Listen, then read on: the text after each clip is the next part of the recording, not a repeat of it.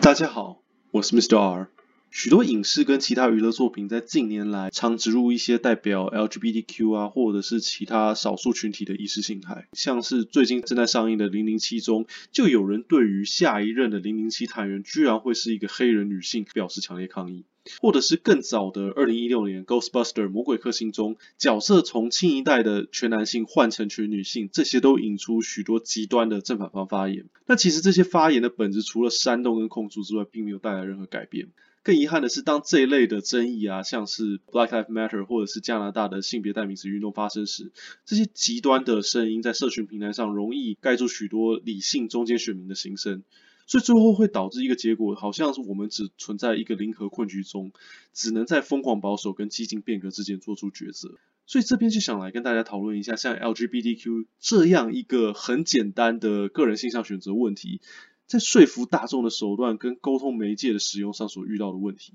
那首先在探讨这个议题前，这边先做一个大前提假设，因为我本身只是一个死直男，我不是 LGBTQ 团体的一员。以我的认知中，这个团体的诉求，主要诉求是寻求被社会认同，想要的不应该只是法律上的平等，更是一些更内化，像是一些大众啊，或者是你家人朋友之间平等的眼光对待。所以下列是针对如何争取这类中间选民沟通跟建议。这边想先整理一下 LGBTQ 权益推动里的受众跟相对应的战略目标。这边初步分为五类人，第一类就是大家非常耳熟能详的互加盟或者是其他激进的宗教组织。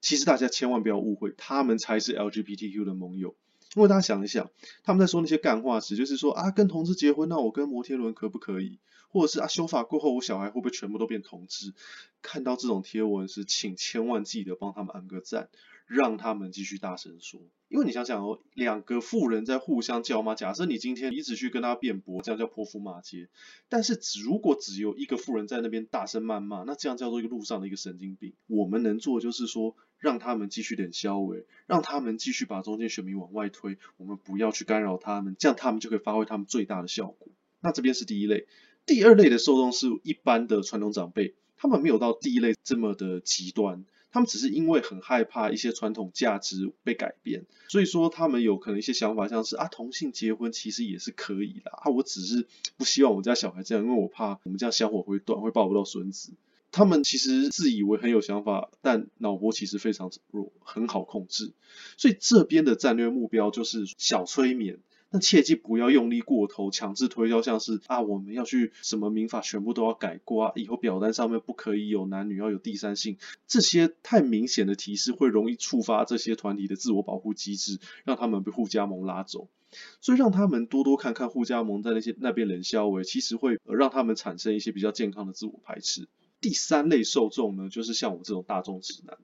在这个议题上最中立的中间选民，我们通常头脑简单，平常可能爱开一些 gay 玩笑啊，但是我们已经相当习惯是这种 LGBTQ 团体融入在日常的生活中。我在路上看到两个男的牵手，我也觉得啊就这样子而已。但我们这种团体其实不习惯被夹在这个议题正反两方的中间，因为我们想要的只是单纯看个漫画跟打游戏，但是所有的角色设定都被政治正确化，所以这边建议说，对这一类团体的战略目标应该是放羊吃草，不要去打扰他。因为反正啊，你打扰他们脑袋也空空，也不会有什么想法。第四类的受众呢，就是 FB 跟 IG 上的彩虹大头贴人，他们是这个 LGBTQ 整体运动中最核心的战力，因为他们无时无刻都在散播转发一些性或爱的资讯。但这边的战略目标是要留意说，他们的留言要小心，切记不要太激化，不要常常发一些迫害哇啊，或是控诉体制文，引发前三种受众的反感。应该多用一些鼓励啊来代替谴责。最后第五类，这个类别其实有时候不完全是盟友，像是所谓的半插盟或者是叉叉叉热线。不断提醒你说有多少人被这个异性恋的霸权压迫啊？我们台湾哪边修法过于保守，怎么不学学德国？然后大法官视线三天两头过来嘴边，好像我们过去的法律都是不知道是各恐龙法官在编的。虽然许多保障 LGBTQ 团体的权益法规变革是由他们推进，但就意识形态上的说服力而言，他们的手段只能够影响到第四类彩虹大头贴人。因为对前三类而言，这个改变不论是个人或整体，都是相当痛苦跟缓慢的。你一天到晚在提醒说啊，你很迂腐啊，你不会创新，你的想法只是让别人受伤，只是会不断制造话柄给一些更极端的团体而已。像先前美国的一些社运，像是 Black Lives Matter 就是这样被玩坏的。想要一些思想传统的人或是群体放下他们的这个成见跟歧视，其实就是要去改变他们的习惯。但很可惜的是，不知道是反串还是怎样，几乎所有的 LGBTQ 团体，他们在推动的平台跟选择的时机点都是很耐人寻味。像是这几年炒翻天的漫威宇宙政治正确化，也就是大家非常熟悉像 Captain America 美国队长，他在之后的这个漫威漫画里面的设定会转为是一个同性恋。而 DC 这边呢，就是像水行侠，它里面会出现一位非裔的同性恋超级英雄，然后蝙蝠侠的玛吉罗宾呢，他则会在漫画中揭露他的双性恋身份。这些设定都是一些充满问号的战略决定。因为你今天这些不管是漫画家或者是这些权益的推动分子，他们的主要目的，你假设是要让一些本身已经是 LGBTQ 的受众，他们在欣赏这些作品时能够找到归属感，能够增加自信，那这样我还能够理解。但是更远大的战略目标是应该是向世人推广 LGBTQ 团体的接受度吧？如果在这点上面，这些设定跟这些战略目标几乎都没有中吧？首先，大家已经对这些影视作品中的背景设定有非常浓厚的既定印象。那会去看这些影视作品的主要目的，不是哇，我来抱持开放态度来看看这集会带给我什么一个全新的体验跟感受。反而是一种接近反刍的心态来印证自己的期待。你看《复仇者联盟》第一集跟看《复仇者联盟》第三集的时候，你还就是期待那几个公式嘛？可能角色有一些变动，但是基本上换汤不换药。我们这些中间大众选民，我们在看到熟悉的角色在作品中突然表明自己的这个特殊形象时，会有种啊靠，我来这边看电影也要被喂教一下，是不是？那今天这边做另外一个假设，让大家比较好懂，就是假设社会上啊几乎都不吃草莓，好吧？我们今天假设它不吃草莓，所以草莓一开始被视为是一个异端邪说。那渐渐大家发现说啊，我们草莓好像只是一般食物之一。在推广草莓时，会选择一些在新产品或者是创作媒介较多的平台，像是手摇饮或是蛋糕店。那这些受众也是相对比较好改变的受众。但是有一群草莓爱好者就觉得说啊，这样的推广速度太慢了。草莓本身就是很正常食材，为什么要去歧视跟偏见？有一天就是有一些客户他们就进餐厅，他们点菜时就被端上一盘草莓排骨、草莓贡丸、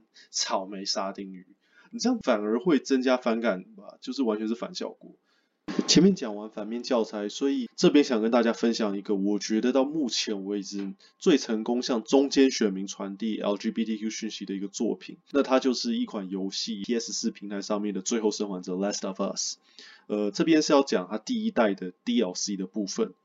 就是女主角 Ellie，她的一个好朋友，一个另外一个黑人小女孩 Riley 呢，她就是从小到大的梦想就是加入这个反抗军，所以她就是来找 Ellie 要跟她做一个道别。那 Ellie 一开始装逼，就是装酷说啊，你要走就走，对我而言没差。所以 Riley 就拉着她，他们两个就在一个末日后的百货，这样两小无猜的在那边玩。那玩到最后呢，他们就来到一个唱片行。他们就很有幸的发现一台机器还能够播音，所以他们就开始在那边跳舞。跳舞跳到一半，Ellie 终于发现他其实一直很害怕讲出口，他不希望 Riley 走，所以他就只是很简单的跟 Riley 说了一句 “Stay”，留下来。Riley 二话不说就把他的项链，也就是一个反抗军的代表，直接扯下来扔到旁边。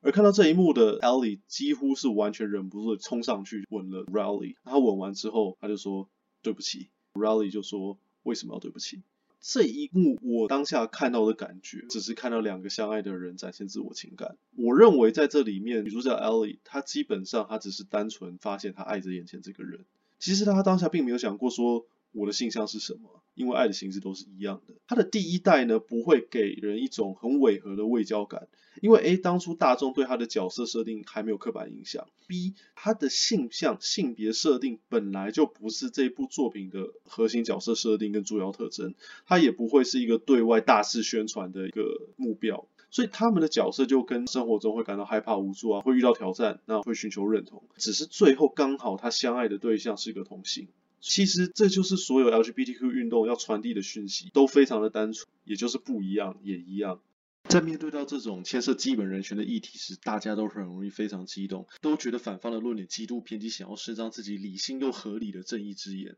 但是在 LGBTQ 这个议题上，有时候在做对的事情跟使用有效手段之间并没有完全关联。改变还是会来，只是大家真的需要多点同理心跟耐心。好了，这集就到这边，谢谢大家的收听。请大家多多支持。